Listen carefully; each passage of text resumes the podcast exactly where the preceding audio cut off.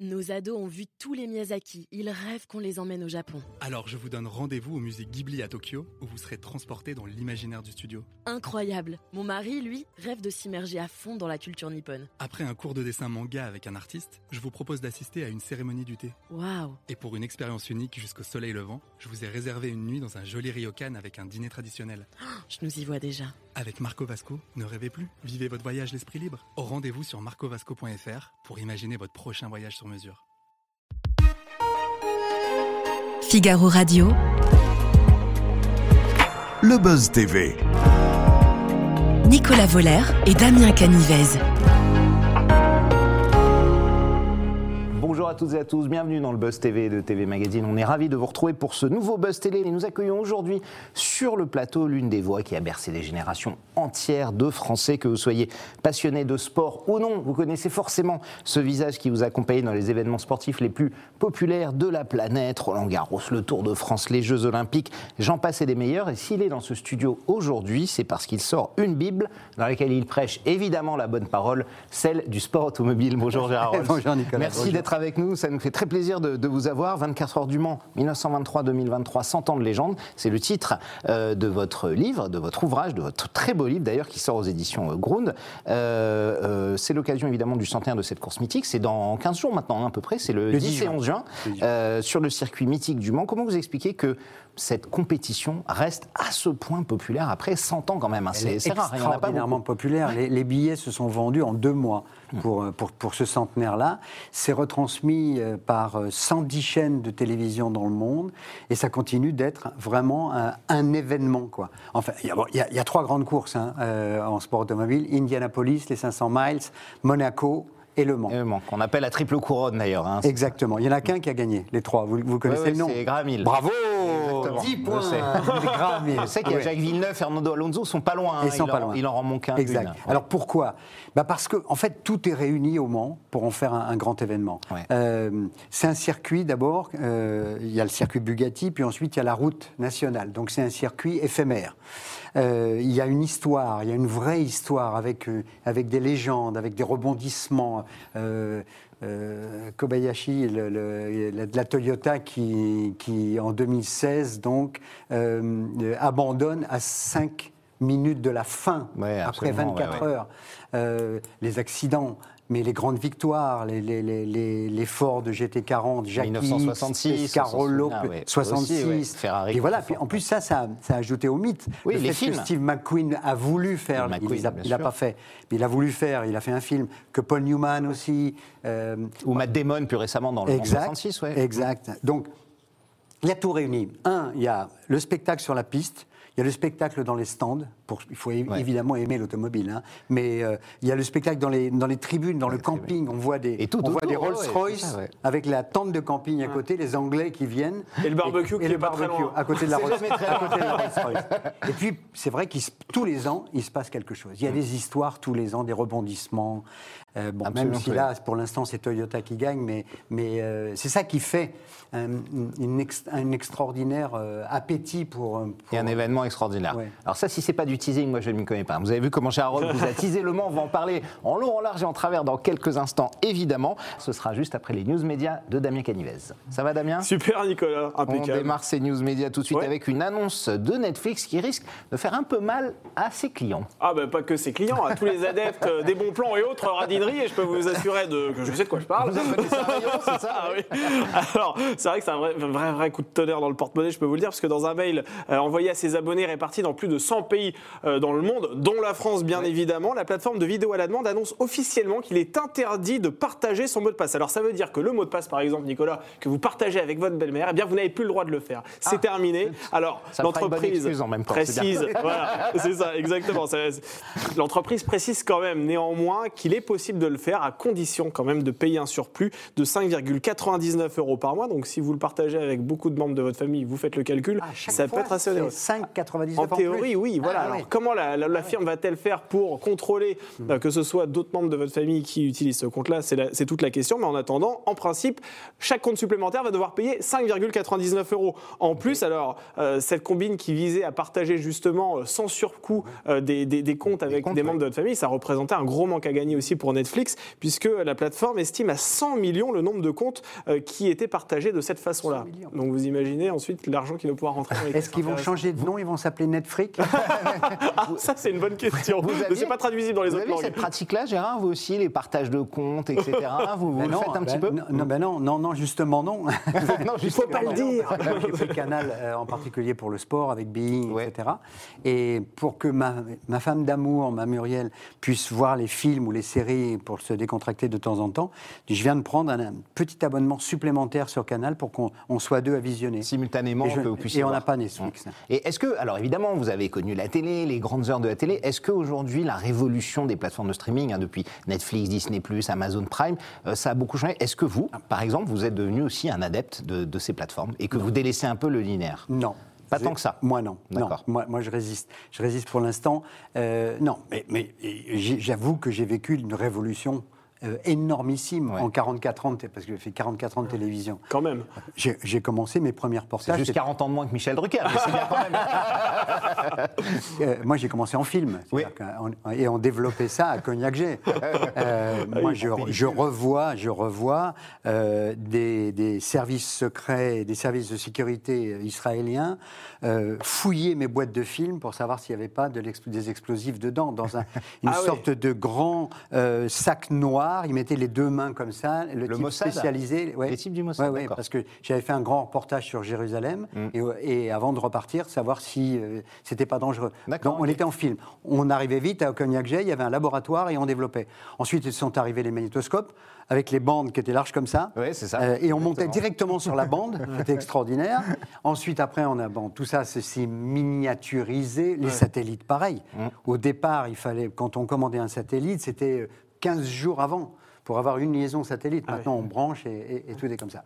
Donc, Mais du coup, les plateformes, vous n'avez pas cédé à, ça Ou non, le moins possible non. vous êtes- peut-être que Non, vous qui êtes amoureux pas de sport, vous n'aurez pas le choix. Ouais. J'en ai pas besoin et même dans des- mes journées qui normalement font 48 heures, euh, euh, je, continue, je continue de lire, je continue de regarder les événements, les grands événements Ouais. de sport euh, et je regarde beaucoup, ça paraît bizarre, mais je regarde du théâtre moi. C'est-à-dire que j'ai des, j'ai des DVD, j'ai énormément de DVD de pièces de théâtre. théâtre, et je continue de regarder du théâtre Mais plutôt, évidemment. Vous plutôt êtes que, acteur aussi maintenant, plutôt que des parler, films. hein. Vous regardez, une vraie- vous une regardez vraie les passion. événements Gérard, mais peut-être qu'un jour vous n'aurez pas le choix de vous abonner à une plateforme de vidéo à la demande. Pourquoi? Parce qu'on se rend compte qu'elles investissent de plus en plus l'univers du sport. Regardez avec Roland Garros, par exemple, Amazon, avec euh, les droits. les nocturnes de Roland Garros. Voilà. Ouais. Ouais, ouais, bien Euh, sûr, c'est- bien et, et ça, vous, vous pensez que c'est une bonne chose que les plateformes investissent aussi ce, ce terrain-là, sachant qu'il faut payer, on le rappelle a- encore, un abonnement. On a les moyens de les faire, On surtout, a basculé ouais. dans le sport ouais, business. ouais, ouais. Bon, et il y a quelques années aussi, je participais à des tables rondes sur le, la- Les droits le sport, le droit, la télévision. Et les gens disaient Oh là là, on va plus avoir de sport du tout à la télévision. Gratuit. Gratuit, en fait. Maintenant, on en a beaucoup plus. Alors, il y a des Maintenant, événements on- protégés, hein, le Tour de France en fait partie, Roland Garros, hein, Par bonheur. tout, tout ça, heureusement Par les Jeux bonheur. Olympiques. Mais sinon, il y a des gens, on peut voir du- des fléchettes, on peut voir du billard, on peut Ouais, ouais. voir euh, de la natation. Alors, Ouais. pas, pas du hockey subaquatique encore. Ça arrivera. Voilà. Mais c'est avec le foot, Mais- par exemple, à part l'équipe de France, il n'y a plus de foot gratuit. Non. À part, euh, à faut les payer, bleus. faut payer. Ouais, en ouais, revanche, faut il y a tous les championnats. Ouais. C'est extraordinaire. J'avais compté ouais. un samedi 28 matchs retransmis. Ah oui. Au moment où j'étais encore à l'antenne un samedi, donc c'était il y a, 7-8 ans, euh, en regardant, il journée. y, avait, il y avait tout. Il y avait la Cannes, euh, le, le championnat d'Afrique, il y avait le Portugal, il y avait le Brésil, il y avait l'Italie. il y avait- L'Espagne, Incroyable. tout, ouais, On ouais. pouvait regarder 28, 28 matchs un samedi. ouais. On poursuit les infos médias, Damien, et Oui. on les termine avec une nouvelle très surprenante. Sébastien Toen qui revient sur Ah oui. Canal+. Ah oui, alors ça, c'est vraiment l'un des coups de théâtre Ah oui. euh, que le PAF est connu depuis. On n'a pas compris Ah non, ça, fait, ça fait un moment qu'on n'a pas vécu ce genre de retournement de situation dans le mercato. Alors c'est vrai qu'il a été, on le rappelle, licencié euh, de la chaîne cryptée. Il a écrit aussi un livre à charge contre Vincent Bolloré, qui accessoirement est un peu l'actionnaire euh, de Canal+. Eh bien, ça n'empêche pas que Vincent, euh, Sébastien Toen va revenir effectivement à partir de la rentrée prochaine sur Canal+. Canal+. Alors c'est le Parisien qui révèle euh, cette information et selon le quotidien, le milliardaire breton, donc Vincent Bolloré, a tout pardonné et donc c'est même lui qui a validé le retour euh, de, de Sébastien Toen. Alors est-ce que Stéphane Guy, qui avait à l'époque soutenu Sébastien Toen et qui s'est fait aussi licencier, va revenir Pour l'instant, Ouais, il est sur RMC. on ne le sait pas. euh, Stéphane Guy. En tout cas, on ne sait pas ce qu'il Qui fera est un encore. bon commentateur et qui est un bon Ouais, un professionnel. bon commentateur de, foot. ouais. Euh, la mainmise comme ça d'un média, on l'a souvent connu. Vincent Bolloré a racheté euh, Canal+, les chaînes, CNews, Europe 1. Euh, une bonne chose pour les médias, euh, vous qui les avez connus aussi à, à certaines époques, que ce soit Lagardère, euh, Hersan, euh, Dassault maintenant.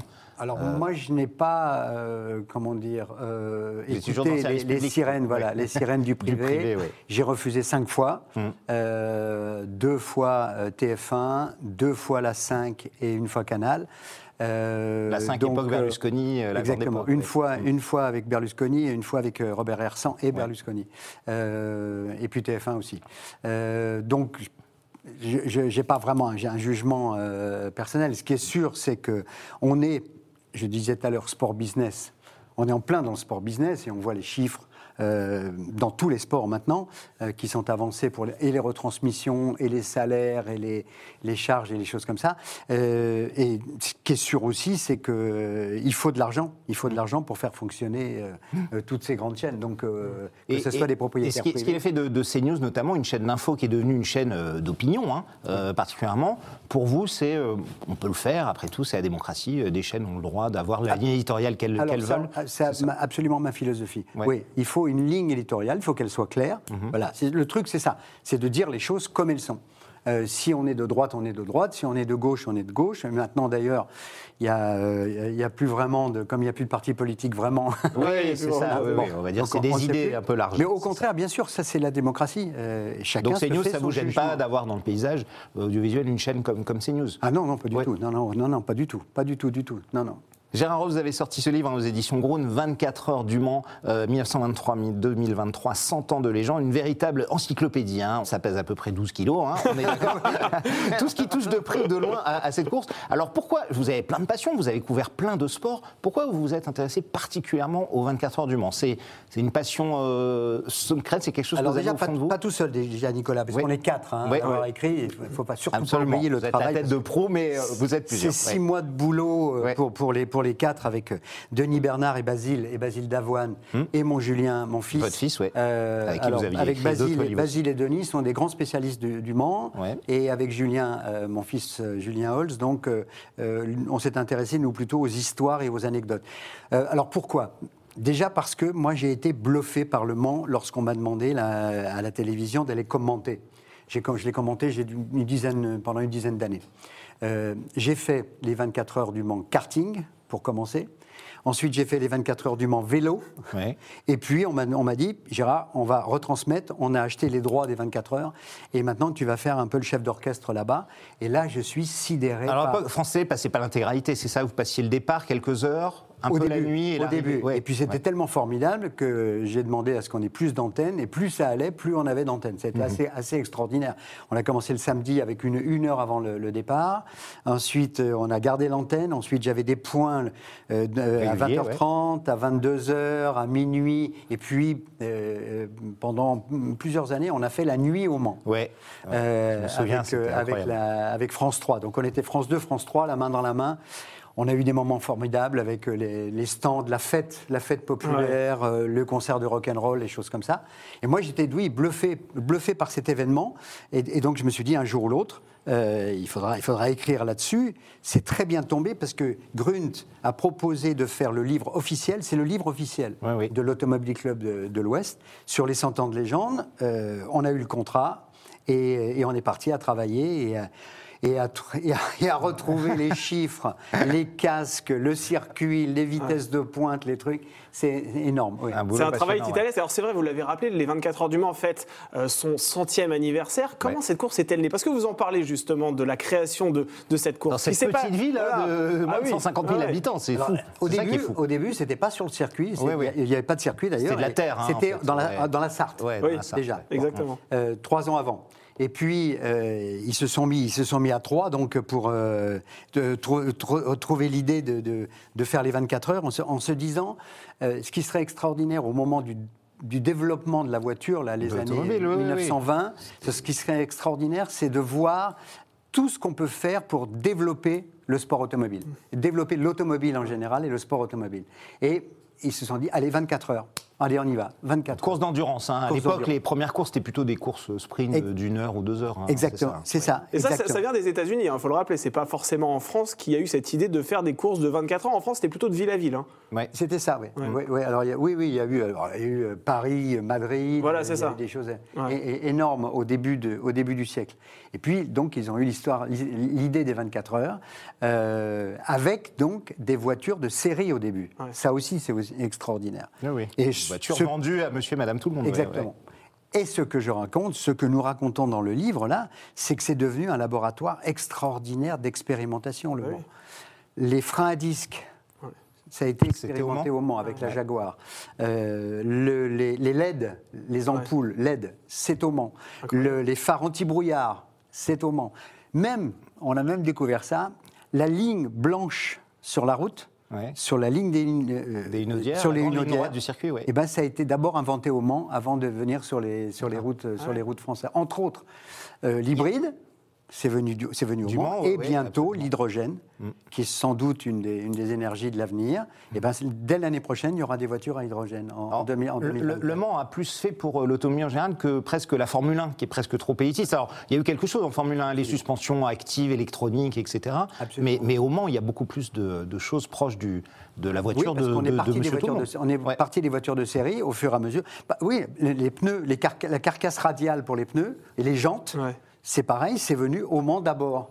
Ils les ont expérimentés. euh, bien sûr, c'est un énorme laboratoire, les 24 heures. Hmm. Alors- il faut tenir 24 heures. On, on le voit dans votre livre, le 1923, c'est euh, un Français, André Lagache, qui remporte les 24 heures du Mans. Il parcourt 2200 km en 24 heures. Je la vitesse phénoménale de 95 km/h de énorme. moyenne. Aujourd'hui, c'est combien à peu près Ah bah, Aujourd'hui, ils font plus de 5000 5000 et km. quelques, ouais, à plus de 200 de moyenne. hein, Voilà, le record absolu, c'est 407 km/h. C'est En vitesse de pointe, ouais. Voilà, avec, une, avec une Peugeot avec un, un moteur particulier, en vitesse de pointe dans la ligne droite de Hunaudière, qui à l'époque n'avait pas les chicanes. Ouais. Euh, et maintenant, donc, euh, la, la vitesse moyenne, Ah, y c'est deux chicanes. hein, 261. c'est- oui, ouais, y C'était à cause d'une voiture qui, qui s'est envolée, non Je ne sais plus, euh, une Mercedes. Euh, C'était pour ça ralentir. Ouais, pour ralentir, parce que c'était trop dangereux, Oui, oui. Oui. Bah, Il y en a plusieurs qui se sont envolés. Pescarolo. Ouais, ouais, Et Il Pescarolo, a encore les stigmates sur le visage. Henri, qui s'est en- il est parti dans, Sa le- dans les arbres avec la- une matraque qui avait, qui avait brûlé. Moi, j'ai été marqué d'ailleurs parce que c'était en direct, en 1999, les Mercedes qui se sont envolés au bout de la Oui, ligne oui, oui. de Hunaudière. Marc On Weber, en notamment, direct. qui était Marc pilote Weber. de Formule 1. oui. On voit la voiture qui décolle, qui part comme ça, comme un, comme un avion, et qui, qui fait euh, Qui comme vrille. un, un- Ouais, à plus de d'une dizaine de mètres de hauteur, c'était Ouais, impressionnant, absolument. ouais. Et comme on était en direct, on se disait, mais qu'est-ce qui va se passer?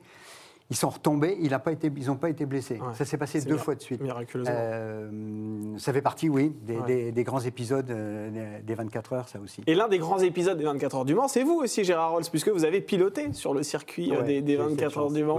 Dans quel contexte ça s'est produit? Alors déjà, c'était Pas pendant mon- la course. C'était mon rêve. Non. Ah oui, non. Mais non, c'était une course quand même. Ouais, ouais, c'était une course, ouais, c'était pas les, les 24 heures. C'était ouais. en levée de rideau. En 1996, putain, c'est loin déjà, Ah ouais. euh, on a fait une course pro-âme. Moi, j'ai couru avec Gérard Larousse sur des Lamborghini et on était sur le grand circuit. C'est c'est- c'est incroyable. C'est incroyable cette sensation-là. De... Et donc, je suis monté à plus de 300 km À plus de 300 km/h Ah ouais, ouais. quand J'ai baissé les yeux parce que j'ai baissé les yeux au moment justement sur les Inaudières, euh, au moment de, de- de l'arrivée sur la chicane. On voit, les, on voit les panneaux de 200 mètres, 150 mètres, 100 mètres pour euh, là où on doit freiner. Et je baisse un petit peu les yeux, je vois 300 sur le compteur. Ah, c'est On s'en rend presque pas compte, C'est en fait, énorme, hein, ouais. quand on est dedans. Ouais. Ouais. Ah oui, oui. C'est- ce Et et impressionnant. c'est euh, c'est une sensation. Et vous êtes quel genre de pilote alors? Euh, comment vous en fait, définiriez en fait, On me l'a souvent demandé, on m'a dit, parmi tous les sports et que tu as commenté et que Ouais. tu as pratiqué, lequel tu aurais choisi? C'est pilote. Ah, le sport Ah ouais, automobile quand ouais, même. Je dois l'avouer. Vous êtes un Ouais. peu tête brûlée alors, parce que c'est de loin aussi Euh, non, parce que ce que j'aime, c'est contrôler. Ah, Ce que j'aime, c'est, contrairement par exemple à mon fils Antoine, qui est passionné et qui travaille aujourd'hui maintenant sur le circuit Paul Ricard. Ah oui. Il est à la communication du, du circuit du Castellet. Mais Antoine, lui, ce qu'il aime, c'est la vitesse. Ouais. Moi, j'aime pas forcément la vitesse. Moi, ce que j'aime, c'est contrôler. En karting, les, les années Ouais. où j'ai fait de la compétition de karting, ce qui me, ce qui me- me donnait vraiment de la- l'adrénaline et du plaisir, c'était de sentir le kart qui partait, de le rattraper Contrôler. et de Ah oui. contrôler. Vous voyez Donc, non. Euh, il, y avait- il y a des risques. hein. J'ai Ouais, fait c'est des pas une tonneaux. science exacte. J'ai euh. fait des tonneaux en karting. Moi, je me suis euh, pulvérisé l'épaule, Ah oui entre autres. Euh, Il y a des risques, évidemment. Vous êtes Mais fait opérer de l'épaule ça Hein, Vous êtes fait opérer de Ah oui, l'épaule plusieurs fois. Ah ouais, plusieurs fois. Vous avez encore des séquelles de, de- Ah, de mais ce tonneau partout. Ah, de partout, monsieur. de partout, il a tout fait. Tout connu. donc, oui, pour revenir à, à- à cette, cette histoire de compétition-là, c'était tellement fort de, de piloter sur le Mans, euh, sur ce circuit. Puis après, je l'ai refait d'ailleurs aussi, avec une Formule France qui était des voitures euh, décapotables.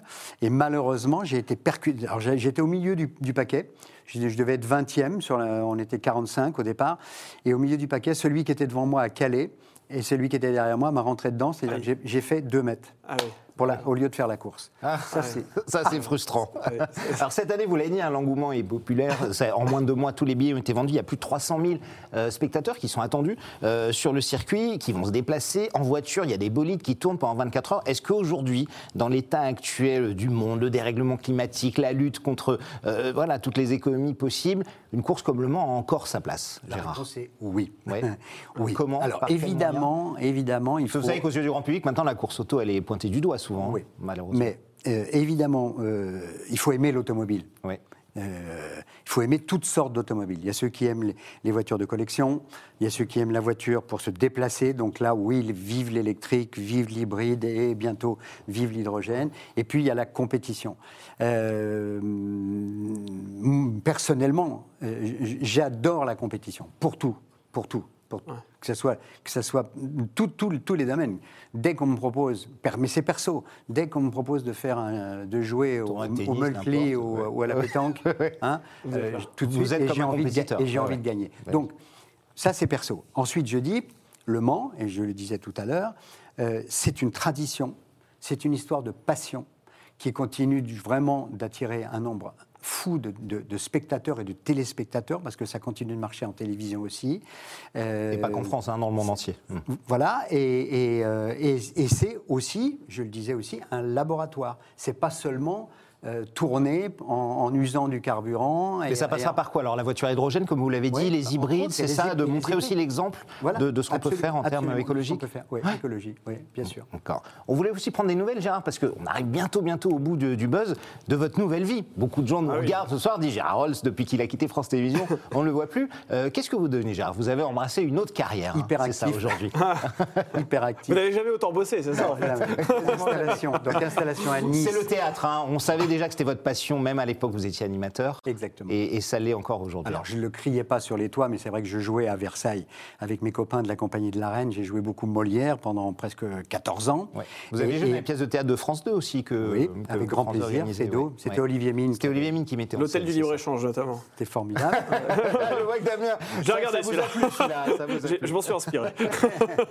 et, et le fil à la patte, surtout aussi. Ouais. Bref, donc oui. Alors aujourd'hui, c'est les livres. Donc là, en ce moment, par exemple, avec mon fils Julien, on est en train d'écrire le, le même style, c'est-à-dire 200 ans de légende pour le rugby. Ah oui. On est en plein dedans, avant la Coupe Ouais, du ouais. Monde qu'on va sortir euh, fin août. Voilà. C'est-à-dire qu'une fois que les gens auront bien acheté, parce qu'il y en a plein encore dans les librairies en ce moment, ouais, faut 24 heures, ouais. Euh, après, il y, aura le, il y aura le rugby. Donc, écriture, c'est 2, 3 heures, 4 heures, 5 heures par jour d'écriture. Et puis, théâtre, oui. Votre seul en scène, hein, c'est ça? Oui. Ouais. Euh, j'ai joué, euh, j'ai eu le bonheur de jouer à Avignon il y a deux ans. Euh, avec un producteur, avec le théâtre actuel, donc, qui, a- qui avait parié sur moi. Ça a bien marché, puisque j'ai joué euh, 48 ou 50 fois depuis en tournée. C'est Vive le sport et ses petits secrets. Et parlez. petits secrets, où Ouais. je raconte, et en particulier, j'ai un gros chapitre sur les femmes, sur cinq femmes et très étonnantes. La première femme qui, qui a sauté en parachute. À chaque fois, je fais un quiz comme ça, à table, avec des amis, en disant Quelle année? Quelle année, d'après vous, la première femme a sauté en parachute? Ah. 1799 Ah oui. pendant oui, la d'accord. Révolution française. Ah C'était une courageuse. Un vrai parachute enfin, Hyper, hyper courageux. Un vrai parachute accroché à une montgolfière. Ah oui, Et parce que c'est son mari, c'est son amoureux, Garnerin, qui a inventé le parachute. incroyable. Et je raconte et qui a ça et je le mime. C'est pas Je bête, le c'est- mime. Et tester sur sa femme avant lui. Non, c'est il ça avait sauté. Ah, il avait fait, bon d'accord. il avait sauté deux ans avant et justement, ah, le coquin de Nicolas. Non, non, non. Pas du tout, je dis ça comme ça. Entre Mais autres, voilà. est- Est-ce qu'on vous demande de temps en temps, est-ce que euh, Gérard, vous allez revenir, est-ce qu'on vous revoir à l'antenne, est-ce que vous avez envie de re- reparler de sport, est-ce qu'on vous l'a proposé des, propositions. De- Là récemment J'ai dit non. Oui, oui. de, de chaînes ouais. De la TNT ou de grandes chaînes De la TNT. Ah oui C8 TNT. par exemple Non, sur les grandes chaînes. Alors dites-nous lesquels, ouais, euh, ouais. Personne nous écoute, hein, vous pouvez. Quelle chaîne vous proposé de revenir Ben, Pour- le, pour du sport ou pour autre privées. chose Non, non, pour autre chose. Ah, pour autre chose, d'accord. Euh, Et pourquoi vous avez dit Pour non du bien-être, pour une façon de vivre. euh, apparemment, donc, c'est vrai que avec mon âge et, et- et la vitalité que j'ai encore, euh, un- ça peut être un exemple. Ouais. Et de donner éventuellement Ce quelques petites confirme, recettes hein, et, de, et- et de le vivre ensemble, de le vivre bien ensemble, voilà. D'imaginer euh, un, un- Et pourquoi un- vous avez dit non? Vous n'aviez pas envie parce- de. mais non, parce que la priorité, c'est vraiment le théâtre. Ouais. Euh, les livres, Vos livres, livres, livres et théâtre, et qu'on ne peut pas tout faire tout le temps. Ça et radio aussi. Ouais. Et radio. J'avais un projet de radio et il y a une radio qui m'a dit oui, ok, allez, on prend, mais c'est, vous le savez, vous êtes Ouais, là, ouais. c'est beaucoup, beaucoup de travail. C'est beaucoup de travail quand on le fait bien. Et moi, je suis un perfectionniste. La preuve, Vous venir faire vous, venir vous voir, Ouais. ça, se- ça se prépare, tout se prépare, tout. Toutes ces fiches. Je- Vous de temps en temps, choses à moitié, de c'est temps en temps, je fais des conférences vis-à-vis des chefs d'entreprise. Ça s'appelle le Business Club. Ouais. Euh, je dis, j'ai trois mots clés dans ma vie Ouais. travail, travail, travail. C'est les mots-clés. Et nous, on a trois mots-clés à leur instant fin, fin et fin. Puisqu'on est arrivé au bout des 26 minutes, Gérard. Merci encore mille fois d'être venu nous voir. Euh, les 24 heures du Mans, 100 ans de légende, c'est aux, aux éditions Grone. hein. La course, ce sera dans 15 jours. Et votre livre qui arrive à la rentrée pour la Coupe du Monde de rugby. Merci, Nicolas. Merci à toutes, bonne journée. Et encore merci de votre fidélité. Nos ados ont vu tous les Miyazaki. Ils rêvent qu'on les emmène au Japon. Alors je vous donne rendez-vous au musée Ghibli à Tokyo, où vous serez transporté dans l'imaginaire du studio. Incroyable. Mon mari, lui, rêve de s'immerger à fond dans la culture nippone. Après un cours de dessin manga avec un artiste, je vous propose d'assister à une cérémonie du thé. Waouh. Et pour une expérience unique jusqu'au soleil levant, je vous ai réservé une nuit dans un joli ryokan avec un dîner traditionnel. Je nous y vois déjà. Avec Marco Vasco, ne rêvez plus, vivez votre voyage l'esprit libre. Au rendez-vous sur marcovasco.fr pour imaginer votre prochain voyage sur mesure.